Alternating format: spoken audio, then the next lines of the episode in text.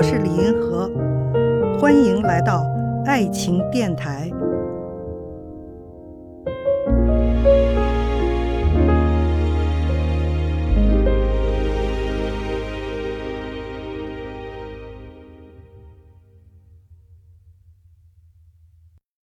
有一位听众呢提了这样一个问题：如何看待精神恋爱？无性的精神恋爱会持续多久？我来讲讲我对精神恋爱的看法哈。我觉得其实有一些精神恋爱是非常非常有趣儿、非常精彩，可以持续很久很久的。有这么几点原因哈。第一个呢，就是说精神恋爱的双方哈，他们是灵魂伴侣的关系。他们之所以能够恋爱，是因为这两个灵魂的互相吸引。他们的灵魂一定是在哪些方面非常的投契？他们中间呢有聊不完的话题，就是两个人在一起呢，主要是一种精神上的心灵的吸引，两个人就会非常乐此不疲，有无数的话题要交流。有的时候他的烦恼啊，他的兴奋啊，他的成功啊，对自己的评价呀。比如说他在做一件什么事儿，对自己不是很自信呐，这个时候他们会交流，就是有各种各样的灵魂的这种吸引，有很多话题。这个我觉得是精神恋爱的第一个特点，他们的灵魂是非常投契。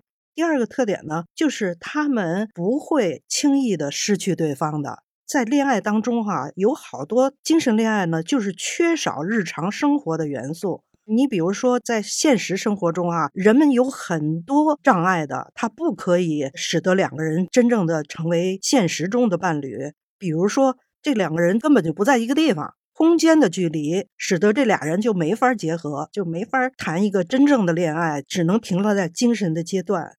他们身体的差异啊，什么年龄的差异啊，社会阶层的差异啊。从世俗的眼光，在现实生活当中，这俩人根本就没有办法结合的，有很多这样的障碍。但是他们可以做灵魂朋友，可以发生这个精神恋爱。而这个精神恋爱呢，它可以永远都不失去对方。现在这个空间的距离，我们也可以有各种办法联系，所以呢，它反倒可以比较长久。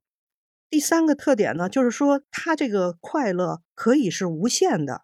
好比说两个人在恋爱哈，他有一些是非常强烈的，就是恨不得每天都要写情书啊什么什么的。